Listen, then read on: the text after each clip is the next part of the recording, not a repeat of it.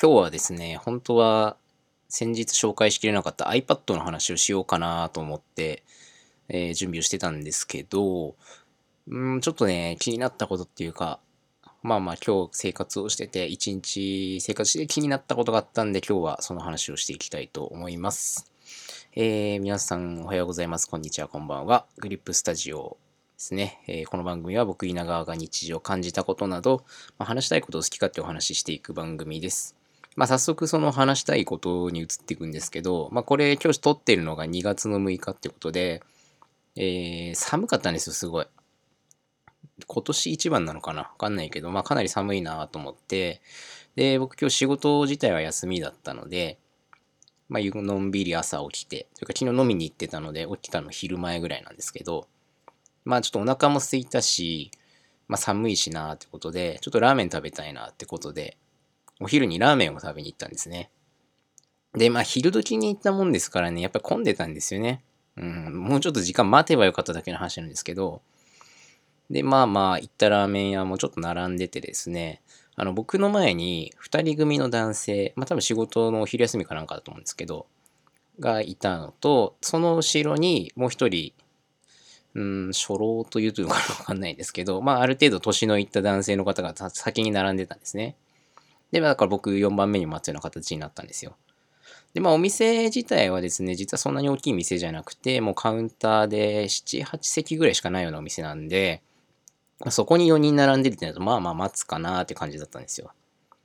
で、お店の方も店主の人と店員さんらしき人が2人。まあただ1人はね、新人さんみたいな感じ。なんかね、胸のところにこう研修中みたいなのが貼ってあったりしたんで、まあおそらく新人さんかなと思うんですよね。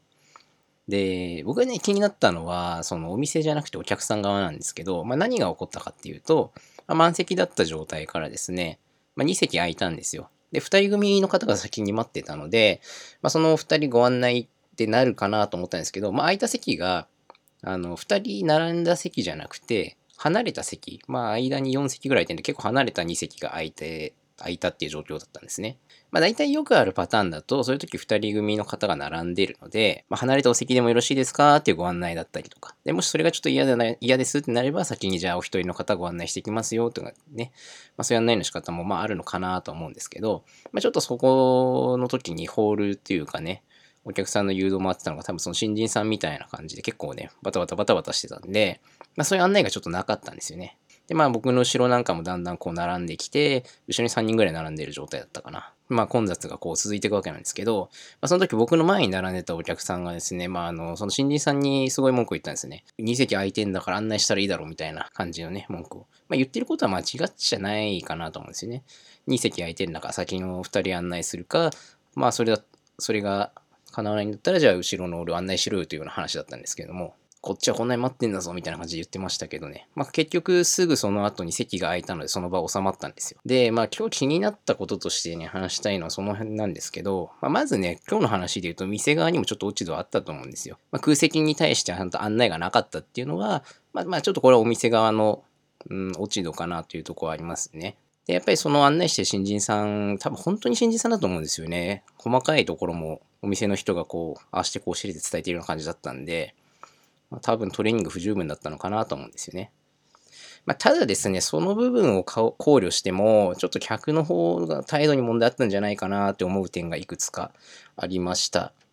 まあ、まず一つは口調かなと思うんですよ。まあ、いくらね、お客さんだって、物の言い方っていうのはあるかなと思うんですよね。はっきりこういう風に言ってたってとこまで覚えてないですけど、まあまあ強い口調で、まあ怒ってましたね、あれは完全に。そんなことで怒んだと思いましたけど。でね、これが僕一番気になったんですけど、あの、カウンターの席なんで、そんな大きいお店じゃないんですよ、お店としては、決して。まあ、だから店主の顔も見えるし、あの、もう一人の店員さんもいるし、で、まあ、あと新人さんがいてっていう状況だったんですけど、そこで新人さん捕まえて言うかねって、まあもちろんね、その状態でお店に出してたんですから言われても仕方ないんですけど、まあよくあるそういうね、クレーム、クレームって言っちゃったな。もうあのクレーム、クレーマーの方がね、クレームつけるときによくあるパターンだと、まあ、その辺のホールスタッフを捕まえて文句を言って店長を出せなんて言ったりするようなね場面が想像できると思うんですけど、まあ、そういうお店じゃないんですよね。カウンターの席でちっちゃいお店ですから文句を言おうと思えば店主たるあ店主に言えるわけですよ、まあ、その状況で新人さん捕まえて言うかねってまあ本当若い方ですよ。あとねこれは考え方それぞれだと思うんですけどそもそも昼時なんだから混んでて当たり前なんですよ。だそんな状況でどんだけ待たせるんだってあのねえ文句言われてもって感じですよね。まあ、いくらラーメンでね、まあ、あの手軽に食べれるし、多分食べ始めたらそんなに時間かからないって言っても、次々お客さん来てる状況でラーメンどんどん出してって言って、で、ラーメン食べ終わるまでは席が開かないわけですから、まあ、そこでね、そんな文句言うかねえと思うわけですよ。多分、あのお客さんが文句言った後にすぐ席空いたんですけど、多分その席空いたっていうよりはね、開けてくれたと思うんですよね。その先に座ってたお客さんが。まあ、食べ終わってないわけじゃなかったですけど、ちょっと最後駆け足になったと思いますよ。あの場面を耳にしてというか、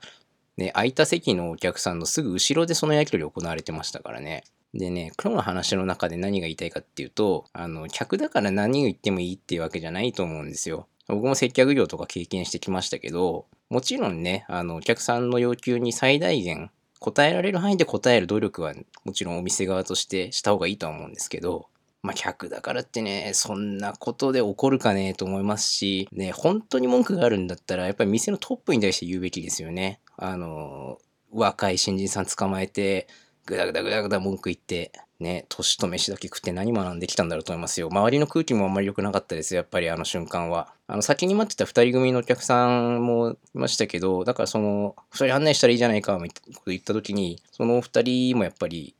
あ、いやいや、我々時間大丈夫ね、どうぞどうぞみたいなこと言ってましたけど、大体さ、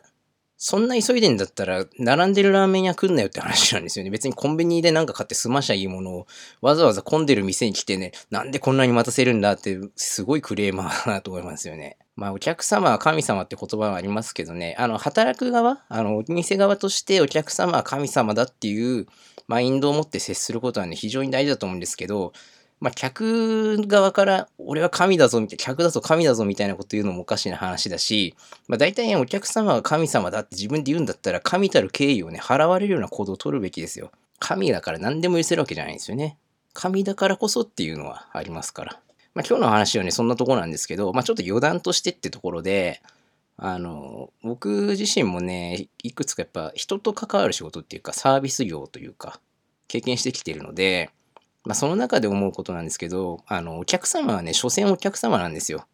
さっきの神だっていう発言からだいぶ逆転しますけど、あくまでね、お金を払ってくれるってことに対してはサービスをするとか何か答えなきゃいけないと思いますけど、それ以上のことはできないわけですよね。まあでもそういったお客さんに対してこう発言力を持たせてしまうとか、あの散々クレーマーみたいな人にこう疲れてしまって、どんどんどんどんクレームクレームの毎日になっちゃうとか、あとはクレームまでいかなくても、常連さんみたいな人がなんかこういうのないのとか、要求がどんどんこうエスカレートしてっちゃうとかね、なんてケースも場合によってはありますけど、まあそういうね、お客さんとかクレーマーに発言力も出しちゃうのはお店の責任かなと思いますね。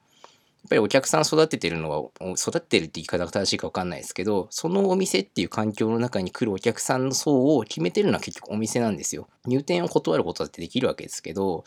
まあ今ね、ネット社会で怖いからね、そんなことしたらすぐ SNS に書かれて、あの店は最悪だとかね、言われちゃうんだろうから、大変ですよね、接客業も。あとこれも余談なんですけど、よくさ、こう飲み会とか、まあ僕昔居酒屋でバイトしてたんですけど、飲み会来るじゃないですか。会社のなんか部署の集まりでとか。なんかね、その組織の人間関係を、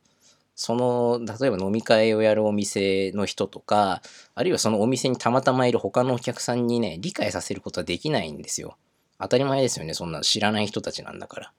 なんかそれを例えば接客するときに、いやいや、この方は偉いんだから先にビールを出しなさいよとかね、いろいろあるじゃないですか。飲み物を先に出してとか。うん、それは無理でしょっていうね。